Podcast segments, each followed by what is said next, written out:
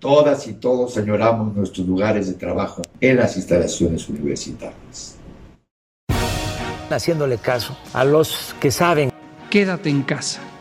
Together we are tackling this disease. The coronavirus. Vienen aún días muy difíciles. This time we join with all nations across the globe. La epidemia crecerá. This is a pandemic. Le vamos a hacer un bien a la sociedad.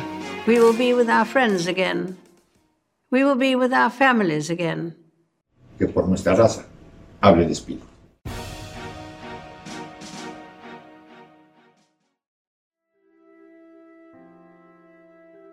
La agresión es la capacidad innata de todo ser vivo para defenderse y es un mecanismo biológico de conservación de las especies. La violencia, esa es exclusiva de los seres humanos. Nosotros mismos la construimos. En el mundo de cada 10 mujeres, 8 son víctimas de violencia doméstica, y de ellas solo el 30% ha pedido apoyo. Tan solo en la Ciudad de México, en estas semanas de confinamiento por la pandemia, las denuncias por violencia de género en los hogares han incrementado en un 35%. La doctora Alba Luz Robles es académica de la carrera de Psicología de la FES Iztacala, integrante del Programa Institucional de Estudios de Género, coordinadora de la Red de Servicio, Docencia e Investigación sobre Violencia Escolar y miembro de la Red de Investigadores en el Estudio Sociocultural de las Emociones.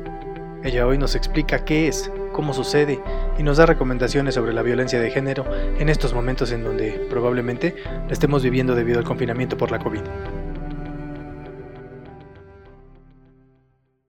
Doctora, muchísimas gracias por este tiempo que se toma para responder nuestras preguntas eh, con relación a este proyecto tan importante que están realizando este grupo de mujeres psicólogas de la Facultad de Estudios Superiores Iztacala. La primera pregunta que tenemos para ustedes, eh, ¿qué se entiende por violencia de género? Bueno, para mí la violencia de género es una violencia estructural. Esto significa que no depende de los hombres y de las mujeres para que exista está estructurada a través de un sistema sociocultural de aprendizaje y de construcción social. De hecho, es una construcción histórica que exista la violencia de género. La violencia de género implica esta em, jerarquización de relaciones de poder que existen entre hombres y mujeres. Para ello entonces hablamos de una relación desigual de poder ya que estamos o vivimos en una condición sociocultural donde existe la supremacía masculina. El sistema sociocultural universal que tenemos se llama patriarcado o patriarcal. En todo el mundo existe el sistema patriarcal. La diferencia es cómo las relaciones entre hombres y mujeres están marcadas por estos elementos socioculturales. Entonces van a influir factores políticos, económicos, sociales, de aprendizaje, históricos y demás. Lo cual hace entonces que los hombres y las mujeres tengan dominancias distintas. La violencia de género es esta relación desigual de poder entre hombres y mujeres, donde las mujeres se encuentran en desventaja frente al varón. Y esto llega a consecuencias de producir una intención de daño, y esta intención de daño pone en peligro la vida de las mujeres. En este sentido, hablamos de daño psicológico, daño físico, daño sexual, patrimonial, económico, lo cual implica pues un daño general e integral hacia las mujeres. ¿no? Eso sería la violencia de género. Va más allá solo de ser hombres y mujeres. Es una estructura de roles que se reafirman dentro de los hombres y de las mujeres de forma estereotipada y de subordinación femenina y de supremacía masculina. Es un tema, doctora, que muy común actualmente en nuestra sociedad. Antes de la pandemia era uno de los temas más fuertes socialmente en nuestro país y que los medios de comunicación tocaban mucho. Ahora, específicamente ya nos está diciendo que es un tema a nivel mundial, a nivel global pero ¿cómo se expresa la violencia de género en nuestro país? En nuestro país, igual que en todo el mundo, o sea, es un, como bien dices, es un problema mundial. No solamente es una cuestión de relaciones, es un problema de salud pública, de salud mundial, pero también es un problema de relaciones y es un problema de vida. O sea, hay muchos más elementos que influyen dentro de lo que es la violencia de género. Pero las manifestaciones pueden ir desde lo que todo mundo encuentra en porcentaje mayor en estadística, que es la violencia en casa. La violencia en casa se ha llamado maltrato doméstico. De hecho, eh, los autores manejan violencia de género como violencia hacia las mujeres. Y por eso entonces la Organización de las Naciones Unidas eh, y otros organismos internacionales toman elementos para poder trabajar lo que implica la disminución o erradicación o prevención de la violencia contra las mujeres. Pero esta violencia contra las mujeres implica eh, que se de en porcentajes mayores dentro de lo que sería en casa, la violencia doméstica. Y la violencia doméstica, la mayoría de las veces, lo realizan los varones, sus parejas. Entonces, de un 100%, estamos hablando que 80% de las mujeres sufren violencia de género. Esos son datos internacionales. Y de esto, ese 80%, solo 30% denuncia o lo habla. Quiere decir que es una violencia oculta, es una violencia privada que se, se, realiza en relación con sus relaciones de pareja y esto lo hace íntimo por eso es que no se habla de ella. Entonces, esa es una de las expresiones más comunes de la violencia de género, la violencia doméstica o maltrato doméstico o maltrato hacia la mujer. Pero no es lo único. Existe eh, la discriminación de género en ámbitos laborales o el sexismo en ámbitos laborales o escolares, que es la no igualdad de oportunidades dentro de estos ámbitos, ¿no? También tenemos el feminicidio, que si has eh, visto es uno de los más importantes en nuestro país. Tenemos un nivel bastante alto de feminicidio en el país, que implica la muerte de mujeres por condiciones de género. Pero también encontramos una estadística bastante alta de delitos sexuales y estos delitos sexuales como la violación, como el abuso sexual, están dirigidos a mujeres, aunque no es exclusivo hacia mujeres, pero tiene condiciones de género involucradas y también son expresiones de violencia de género. Entonces, hay diferentes expresiones de violencia de género.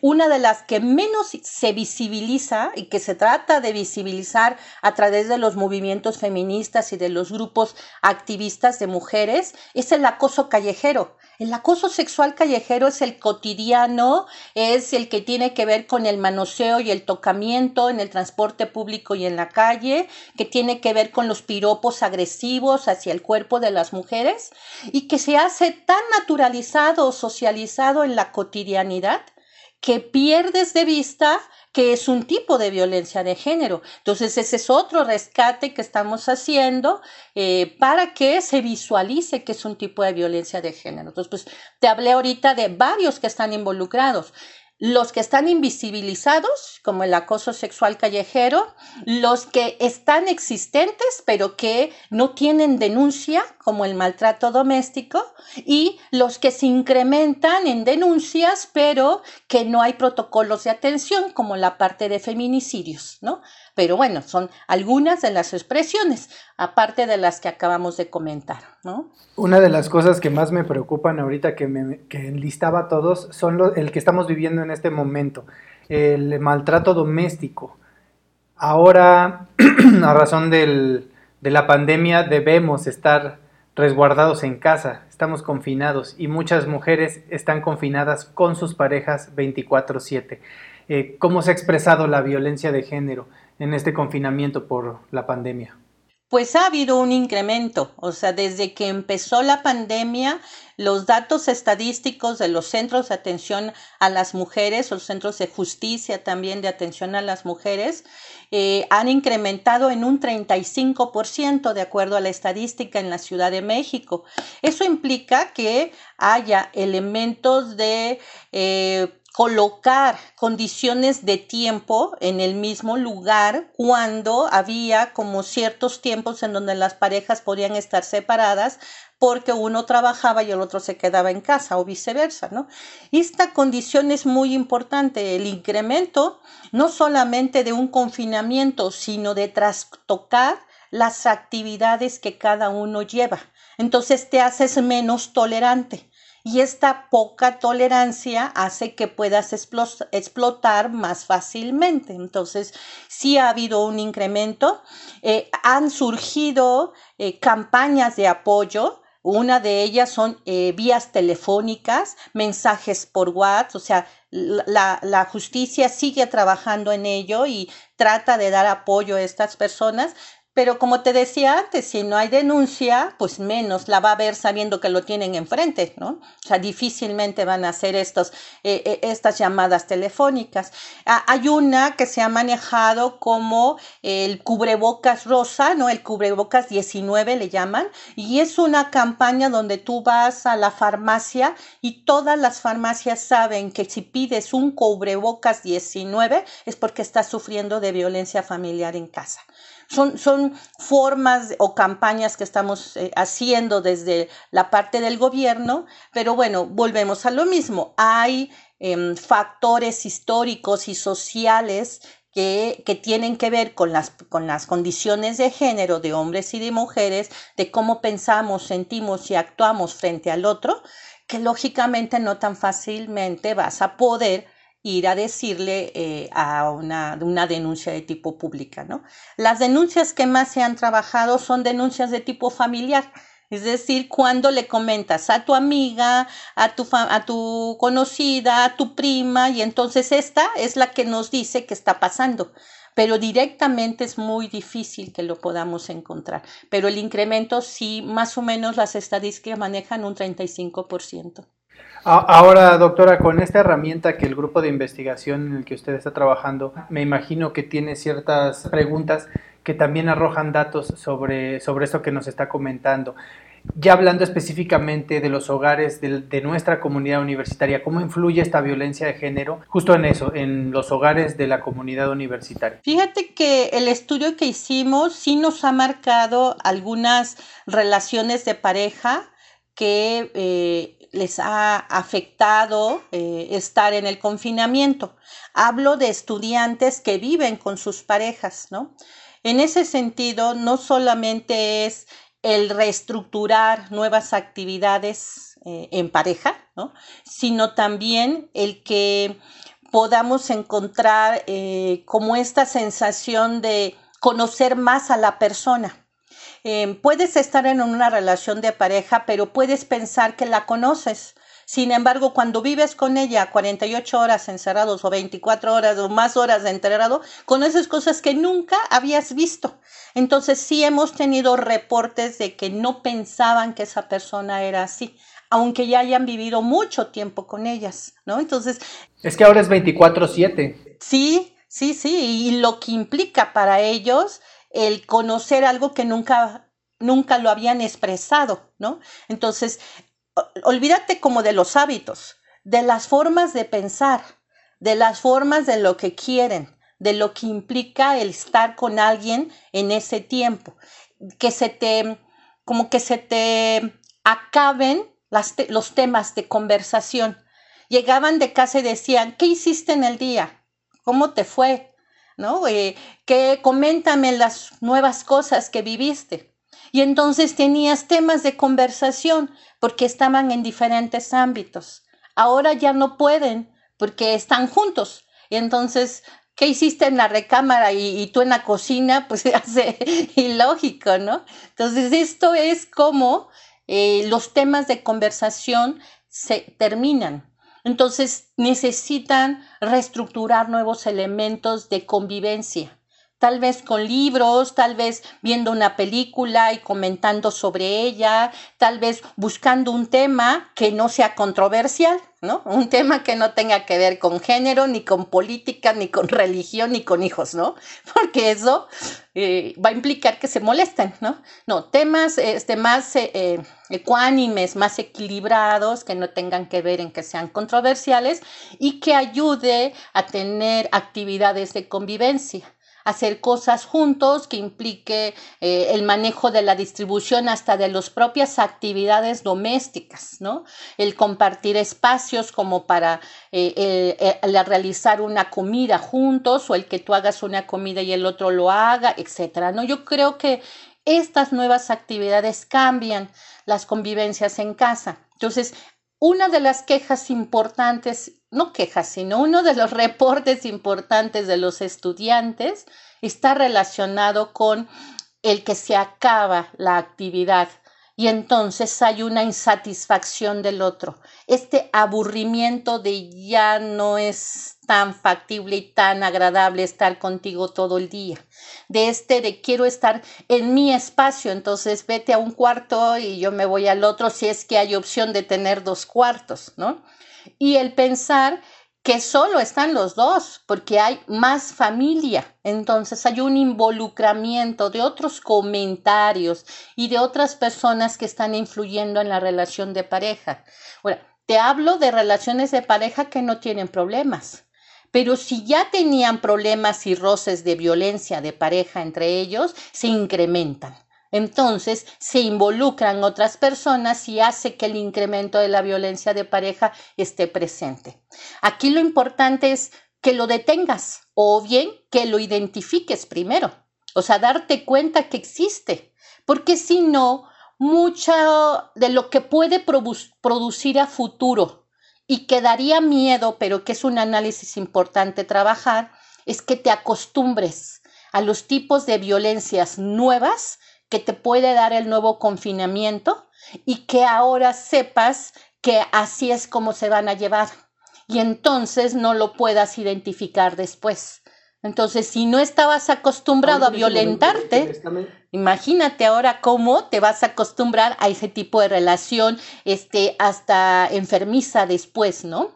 En, en este momento que usted me estaba enlistando eh, todo lo que me acaba de mencionar, eh, no nos pueden ver quienes están escuchando, pero yo estaba sentando con la cabeza, dándole la razón en cada uno de los puntos que tocó. Sin embargo, eh, ¿nos podría explicar por qué hay más violencia de género? Porque sí es muy fácil decir, ah, sí, eso me está pasando, pero también sería muy útil saber cuáles son las razones por, la que, por las que existe esta violencia de género en esta pandemia. Sí, yo, yo creo que son pueden ser infinitas. Eh, la violencia de género es multicausal, ¿no? O sea, hay muchísimos factores por los cuales puede suceder. Pero te puedo puntualizar algunos de acuerdo a los expertos y a lo que hemos encontrado con los resultados de las investigaciones que hemos hecho. Una de ellas es la condición de nuestros propios límites de espacio. Todas las personas tenemos un espacio vital, nuestro espacio vital implica también un proceso de identidad personal. Tú cuando llegas a una oficina o llegas a la escuela tienes un, escritorio, tienes una banca, pero ese espacio de tu banca y de tu escritorio te coloca en un proceso de identidad, de propiedad y de pertenencia. Eso sucede en las casas. En las casas nos apropiamos de los espacios. Hay estudios eh, de género donde manejan condiciones o características de género de acuerdo a espacios dentro de casa. Por ejemplo, es más fácil encontrar a las mujeres en la cocina. Entonces, cuando tú llegas a una fiesta, vas a encontrar más mujeres en la cocina y vas a encontrar más hombres en espacios abiertos, si hay un espacio de un patio o bien donde hay una televisión. ¿No? En este caso en, el comedor o en, la, sala. es decir, los espacios se hacen acorde a ciertos procesos de identidad. Hemos hecho que nuestros cuartos tengan, donde descansamos, donde dormimos, donde están nuestras cosas y pertenencias personales, tengan hasta características de personalidad propia. Entonces tú en tu cuarto pones lo que te gusta, tus pósters, acomodas tus libros como quieres, colocas tu, tu, cama como tú deseas, compras la lámpara o lo que quieras a tu gusto. Bueno, eso hacemos en los espacios también de casa. Cuando este es un espacio vital y el confinamiento nos lleva a compartir esos espacios, entonces se siente uno lastimado en el cuerpo. Yo le llamo frustrado en el espacio. Esta cuestión de sentirse transgredido en tu cuerpo cuando están todos en la cocina sabiendo que tú haces tu, tu comida sin que nadie se meta, ¿no? Y ahora hay alguien que está picando y hay otro que ya entró al, refrigerador y hay otro que ya fue por un vaso de agua y tú dices, sálganse todos. Hay mujeres de, de edad mayor que no les gusta que nadie esté en la cocina cuando están cocinando. Entonces, las apropiaciones de pertenencia, ese es un problema que lleva a que uno se sienta agredido o molestado. Te quieres estar en tu cuarto y ahí están todos encima, ¿no? Entonces llega un momento que no tienes un espacio para ti.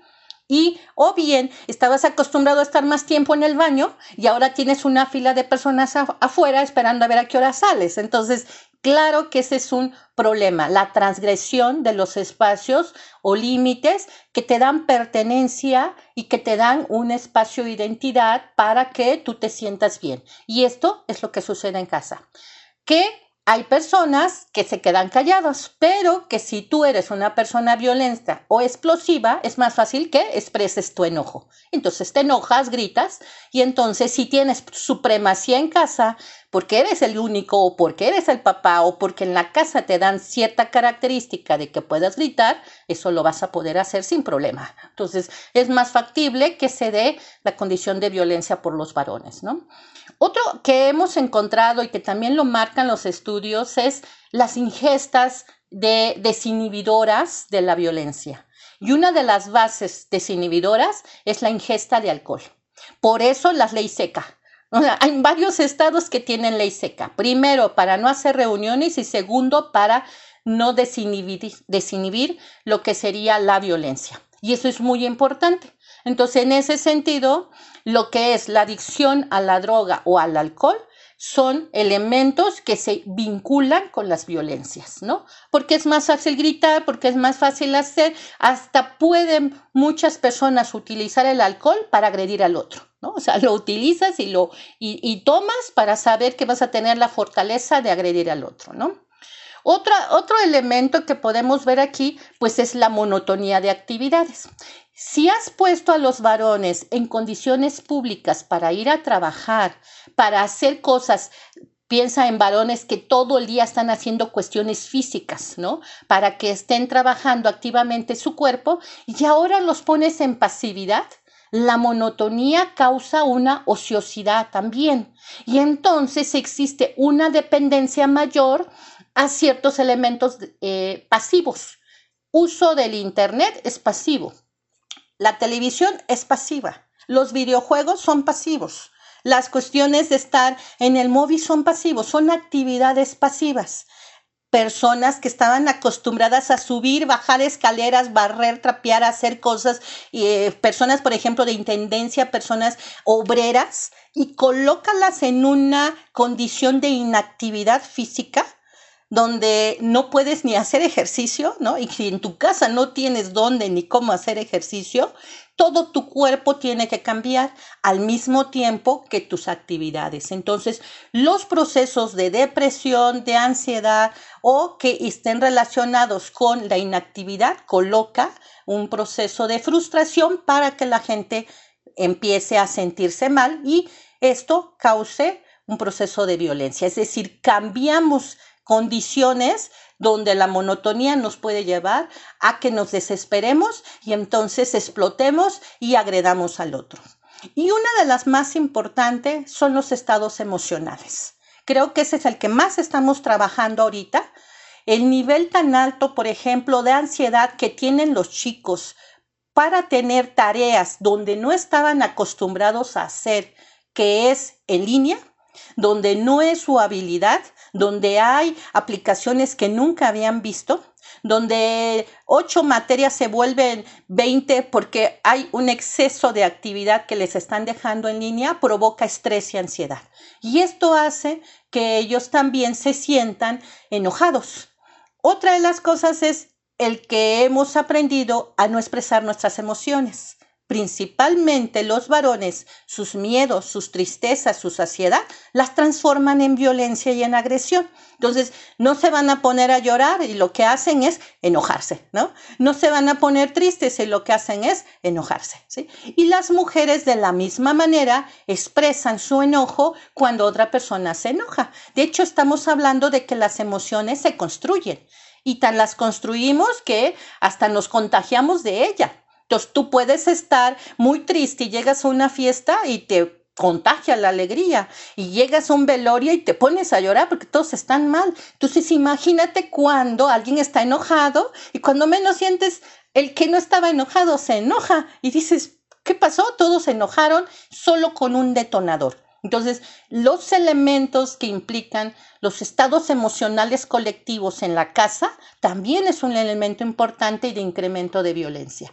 Ahora, si este incremento de violencia le adicionas que hay jerarquizaciones de poder en la casa y si la violencia de género es una relación desigual de poder, vas a encontrar que el, el padre va a golpear a la madre y la madre va a golpear a los hijos y el hijo menor o mayor va a golpear al hijo menor, ¿no? Y el menor al bebé, o sea, es decir, las, las cadenitas de violencia por jerarquización se van a encontrar ahí a la hora de estructurar una relación de poder. Y todo es por pues, estos cuatro factores que te puedo comentar que existen en relación a cómo se expresa la violencia de género en confinamiento o por qué existe. En este punto de la entrevista, yo creo que acompañando a todos los que nos escuchan, estamos asustados y preocupados por la situación que nos está contando.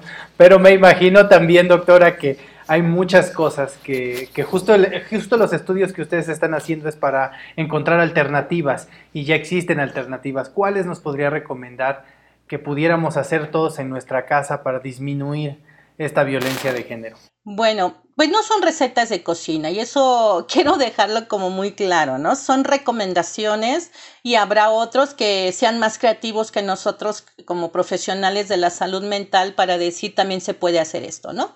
Y lo importante de esto, pues dar alternativas, como bien dices, para que la gente se sienta acompañada en este encierro, ¿no? En ese sentido, creo que una de las más importantes es el pedir ayuda cuando sabes que no puedes hacer nada al respecto. Nuestras propias habilidades personológicas nos dicen si eres capaz de solucionarlo o no. Pero también tienes que ser muy franco contigo mismo, contigo misma, para saber si necesitas apoyo. Nosotros hemos creado una línea de apoyo. ¿Qué nos hace que baje nuestra ansiedad? La escucha. Cuando alguien nos escucha, baja mucho de la ansiedad. Nos sentimos más acompañados. Y a veces tenemos mucha gente en casa donde no hay escucha. ¿No? O hay veces que no tenemos a nadie en casa y necesitamos hablar. Es una escucha la que requerimos. Entonces, la vía telefónica nos ha ayudado mucho para poder expresar lo que nos está pasando y tener una escucha. Esta escucha no es suficiente, no es nada más que me escuches y ya sino que me puedas decir cuáles son mis propias habilidades para tomar una decisión. No voy a llegar a solucionar tu problema, ¿no? Es más, ni en psicoterapia hacemos eso, ¿no? Sin embargo, sí te puedo decir qué eres tú, cómo poder ayudarte a ti misma y qué elementos podrías ayudar. Una de las cosas que tratamos de enseñarle tanto a las víctimas como a los agresores de violencia de género es el control de impulsos. Tienes que aprender a calmarte en esta condición de ser tolerante, en esta condición de ser respetuoso a la diferencia, a que la otra persona piensa diferente a ti. Y entonces se dice, relájate, eh, respira, ¿no? Toma un tiempo Trata de pensar antes de hablar y lo primero que ponemos es que te alejes un poco de esa persona. Tampoco te digo vete de ahí porque no puedes hacerlo, pero si sabes que puedes entrar al baño a relajarte, a contar hasta 10 como dicen algunos, a tratar de darte cuenta que necesitas ser más paciente para lo que implica un respeto a la diferencia. Y entonces colocar este respeto para poder entender al otro. Es difícil cuando tienes una jerarquía mayor. Dile a un violentador donde él sabe que tiene la jerarquía de toda la familia y todo el mundo debe de obedecer lo que se relaje, ¿no? Es muy difícil porque esto implicará que él no tendría por qué estar en esta condición. Ellos deben o creen que todos deben de estar a esa disposición. Por eso las herramientas son más fáciles de llevarse a cabo para las personas que lo sufren que para los violentadores, ¿no? El que el violentador identifique que está transformando su miedo en violencia o que está transformando su tristeza o su incertidumbre o su desesperación en violencia requiere de un poco más de conciencia, de reflexión. Sin embargo, es mucho más fácil decirle a alguien que está em, siendo violentado que puede eh, identificar cuándo la violencia vaya a presentarse. Es decir, identifiquemos los espacios de riesgo, las condiciones de riesgo. ¿Cómo poder saberlo cuando alguien está tomando? Yo sé entonces que ya conozco a mi pareja, ya sé que mi, mi, papá se vuelve loco cuando empieza a tomar, entonces ya estoy identificando, ¿no? Estoy identificando que no debo de estar sola o solo con él, lo cual hace entonces que pida el apoyo de un hermano, que esté ahí con una, con una hija, que esté acompañado o acompañada en esta condición. Implica también tomar una distancia. No voy a estar cerca de esa persona cuando sé que está acostumbrada a golpear, a manotear. Entonces no voy a no voy a ponerme como de apechito, ¿no? Es decir, no voy a estar cerca, voy a tratar de tener mi distancia.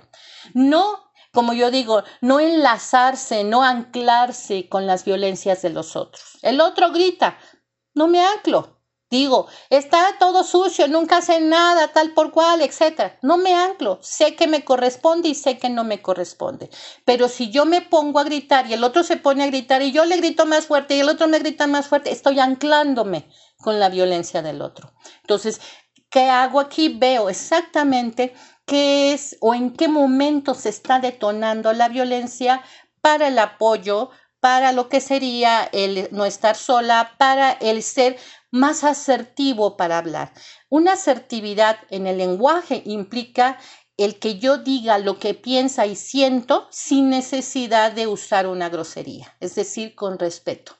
En ese momento le digo a la persona con un tono que no implique una agresión lo que pienso y siento de tal manera que esté contestando asertivamente, ¿no? Tampoco implica quedarnos callados, porque el quedarnos callado para mucha gente es que estás confirmando y entonces refuerzas la agresión, sino hablarlo de una forma diferente. Si alguien te grita y tú contestas en un tono diferente, se da cuenta la otra persona que no están en el mismo tono. Y ahí es donde es cuando uno maneja una asertividad distinta. También es muy importante que esta ayuda, si va más allá, porque ya estoy en un ciclo de violencia de género mayor, sí necesito de la ayuda judicial. Es decir, necesito y necesitamos tener conciencia de que la denuncia es importante. No es posible que pensemos que vamos a solucionarlo solas. Necesitamos denunciar. Cuando se denuncia, se visibiliza que existe si yo no hablo, no existe. Necesito visibilizarlo y necesito el apoyo de la denuncia. ¿sí? Y están trabajando todavía en esto. Los centros de justicia de mujeres del Estado, así como de la Ciudad de México, están trabajando. Entonces es muy importante que hagamos la denuncia. Pidamos apoyo a familiares, tal vez no a cualquiera, tal vez a un amigo una amiga, a alguien que nosotros sabemos que nos va a ayudar. No vamos a pedir a un familiar que nos va a decir, regrésate a tu casa o hazlo ahí, porque eh, sigue en esa condición, porque eso es lo que te buscaste, ¿no? Es decir, lo que menos quiero es la crítica del otro, quiero la ayuda del otro, ¿no? Entonces, sí necesitamos el pedir ayuda, necesitamos identificarlo, necesitamos también manejar las cuestiones de, de los riesgos que puede existir, tomar una decisión y saber manejar nuestros estados emocionales. Los enclajes emocionales son muy, muy importantes. Los procesos de incertidumbre también nos lleva a estados de depresión. Ahorita nos acaban de dar la noticia de cómo vamos a salir poco a poco en este proceso de pandemia en la mañana y realmente se va hasta septiembre la situación. Entonces tenemos que tener claro que estamos en mayo y que septiembre le faltan muchos meses y esto implicará que tenemos que saber volver a hacer una programación de proyecto de vida de aquí a septiembre. Hay que hacer un proyecto de vida de aquí a septiembre que involucre a todos en casa y que esto haga que nosotros tomemos mayores elementos de poder tranquilizarnos, pues, y de tener que buscar ayudas profesionales eh, de familia, de amigos y en este caso, pues, judiciales en caso de que ya haya un ciclo de violencia que no podemos romper, ¿no? Esos serían, pues, algunas recomendaciones importantes. Doctora, y ya para, terminar con esta participación, ¿cuál sería el mensaje que, podría darle usted a la comunidad universitaria en este momento para atender eh, en caso de que lo sufran la violencia de género en casa? Bueno, creo que son el mensaje principal y creo que es algo que, que he manejado siempre es que la violencia mientras se imponga frente al otro va a ser una violencia que no termine. Si nosotros eh, nuestro poder lo exponemos y no lo imponemos, va a ser más fácil poder cambiarlo. La deconstrucción de la violencia pues implica todos y todas, pero si nosotros no ponemos nuestro granito de arena, esto no funciona. Entonces, así como se, se puede em, pegar, ¿no? Se puede imitar muchos procesos de aprendizajes violentos, también se pueden imitar y de aprender procesos de aprendizaje de conciliaciones, ¿no? Tenemos que tener claro que las discusiones deben de existir. Es decir, las discusiones son las mejores expresiones de los pensamientos contrarios. Tenemos que aprender a discutir sin molestarnos. Tenemos que saber que el otro puede poner su punto de vista sin que sea el nuestro. Y eso se llama respeto a la diferencia. Entonces, si nosotros aprendemos a respetar la diferencia en casa con nuestros seres queridos, porque si vives en casa con alguien es porque es un ser querido, entonces armónicamente lo podrás trabajar. Y armonioso proviene del corazón, de lo cordial, ¿no? Entonces implicará que lo hagas con corazón. Entonces, en ese sentido, será que puedas poner una película y no termines agarrándote del chongo con alguien, ¿no? Porque vas a permitir que el otro diga lo que piensa, sea hombre o sea mujer. Es decir, romper la jerarquización del sexo en relación a las construcciones sociales del género es muy importante.